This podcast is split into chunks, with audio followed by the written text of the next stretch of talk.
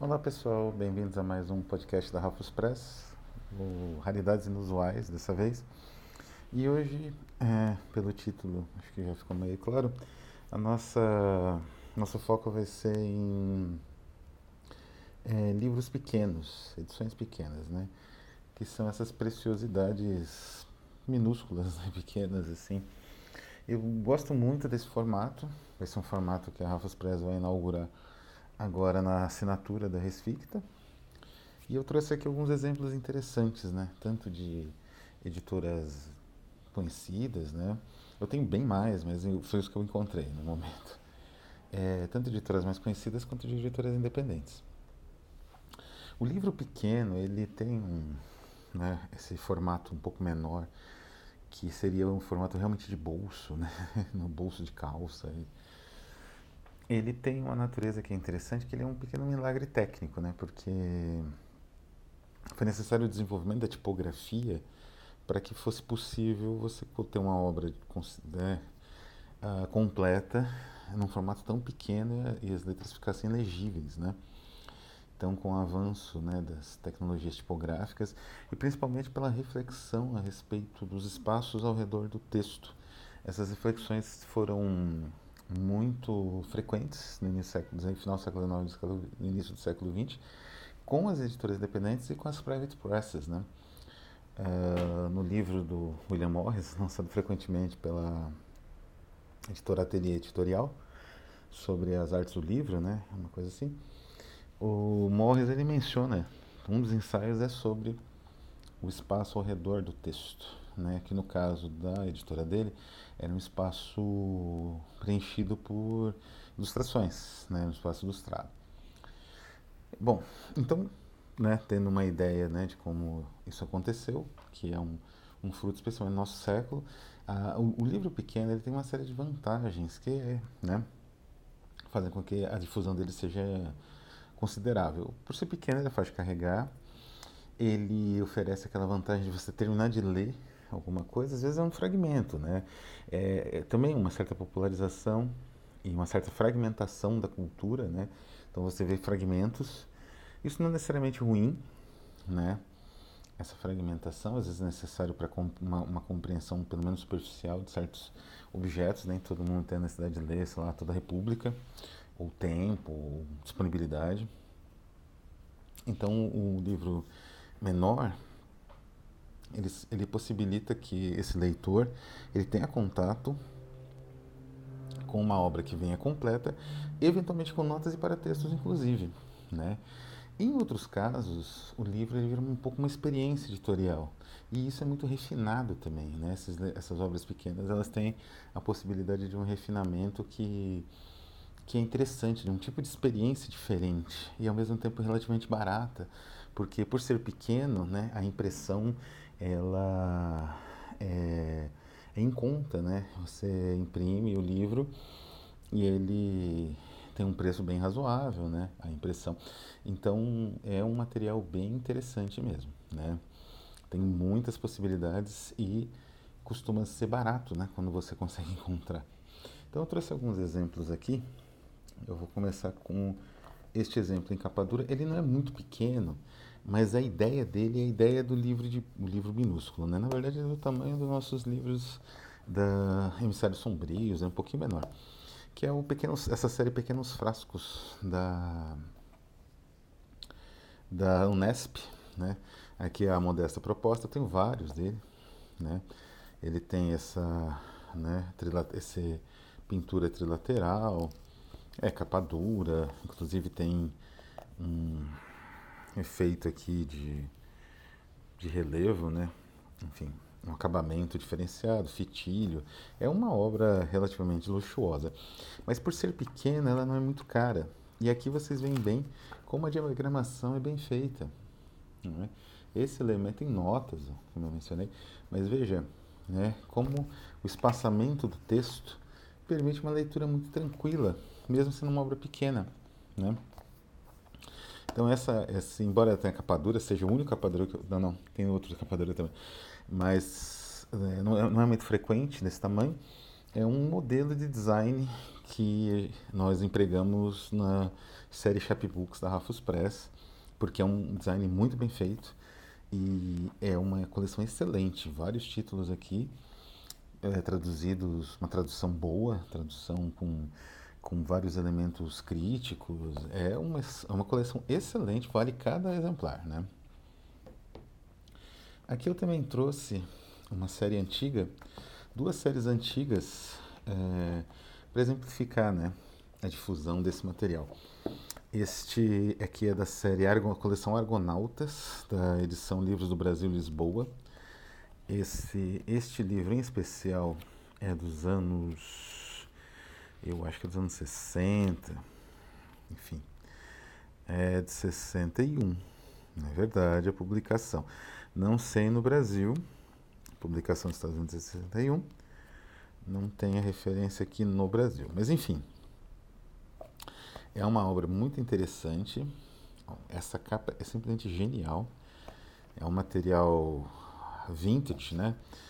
Você sente, né? É como se você estivesse numa máquina do tempo voltando para os anos 60, onde você encontrava esse material, sei lá, em banca de jornal, né? Eu adquiri no Sebo Clepsidra, que é um excelente local para esse tipo de coleção, né? Tem vários livros dessas coleções. Né? É, aqui você já vê que é uma letra um pouco menor, né? comparado aqui com a coleção Pequenos Frascos da Unesp. Né? É um pouco mais difícil de ler, espaço, né, da, o espaço das margens é bem apertado, mas ainda é possível. Né? Não é tão confortável, mas é possível, é uma leitura rápida por ser uma ficção científica de aventura, né? Como eu falei, mas os detalhes gráficos são excelentes, né? A capa é magistral, né? Uma criatura como poucas a gente vê numa capa de livro tão marcante, né? Ah, o título, né? É, como o título é, tem um impacto bem considerável, eles cons conseguiram dar um bom destaque. É muito bem feita a comunicação gráfica desse livro. Como eu falei, só a diagramação segue meio que um padrão dos anos 60, talvez para aproveitar mais o espaço da mancha, né? Uh, e como eu falei, esse tipo de formato ele é ideal para popularização de livros, né? E aqui temos também um pouco sujo, um outro também adquirido no selo no selo Clipsidra, que é este de Léo Perutz. Léo Perutz é um, um, gênio da literatura europeia do início do século XX, né? ainda pouco conhecido, infelizmente. Quem saiba seja mais conhecido com traduções de suas obras, né? que são excepcionais, acho que é em alemão original. Né? Essa aqui é em alemão, tradução para o francês. E esta aqui é a Le Masque Fantastique, que era uma, uma edição, né? a, Mirabu da Bélgica, que lançou a toda a escola de estranheiros da Bélgica, também optava por esse mesmo formato, dessa mesma forma. É um pouco mais fácil de ler, como dá para ver aqui. Veja como a organização tipográfica é importante, ser bem, bem pensada nesse tipo de material. Por isso que optamos no nosso, no nosso chapbooks, né, na nossa série de livros pequenos, por uma é, estruturação tipográfica no, uh, na plataforma Overleaf, né, no LaTeX. Aí com a ajuda do grande Bruno Costa, que é um dos mestres né, nessa arte no Brasil. É, também de Portugal, temos aqui um livro muito interessante, um do Brasil, que é esse O Diário de um Louco, do Google, da Ciri Alvim, uma editora importantíssima de Portugal. Vocês podem ver que ele é um pouquinho mais fácil, a leitura também é bem tranquila. E ele é um pouquinho mais uh, alongado, né? Isso faz uma, é uma diferença interessante para justamente a organização do texto melhorar um pouco. Mas não chega a um centímetro de alongamento. Também é um livro fácil de carregar, fácil de ler. Esses livros pequenos eles têm um detalhe interessante, como a superfície é menor de contato, eles são bem resistentes, né? Então você carrega ele, né? Ele fica com pouca amassado, poucas marcas né, de uso. E né, este livro eu usei intensamente, foi adquirido em sebo, né? Acho que sim, não sei se foi em sebo, eu creio que sim, né? E do Brasil, a, a perspectiva também trabalha com esse formato. Esse excelente ensaio de teoria literária aplicada ao discurso antissemita e ao discurso da teoria conspiratória, né? Esse ensaio sobre o protocolo do sábado de Sião, feito pela Ana Rosenfeld, saiu nesse formato pequeno. É um ensaio curto, não é um ensaio muito longo, de grande impacto, e você lê isso aqui numa sentada, né? Fácil de pesquisar, muito bem feito também, um pouco mais comprimida né, as páginas, mas ainda você vê aqui pela pela margem central, né? A margem interna, mas mesmo assim fácil leitura, né? Inclusive ele é costurado, né? bem feitinho até. E fácil leitura, né? E fácil uso em pesquisas acadêmicas. Né? Então, muito bem pensado esse material. Aqui a gente já está acabando com os últimos. E. Né?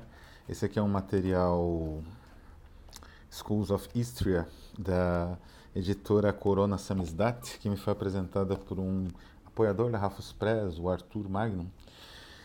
Excelente edição, né? muito bem feita. Talvez o espaço aqui seja um pouco pequeno, mas é fácil de ler também, não nada do outro mundo.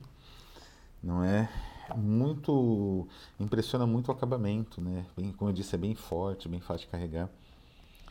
Este daqui é um livro da Snuggle Books, né, que é uma, uma editora inglesa recente. Do Filha é lindíssima essa edição, né?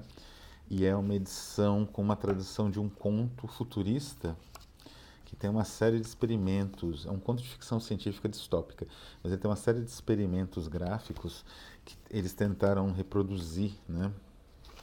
É, e ficou muito interessante o resultado, né? E ele, ele tem uma capa emborrachada, é um material diferente que eu sempre quis usar no, nos livros da Rafos, eu nunca descobri nenhuma editora que trabalhasse com esse papel. Muito bonito, simples, ele também tem um projeto gráfico um pouco mais alongado, é interessante, né, que é uma disputa entre o alongado e o mais próximo de um quadrado mesmo, né?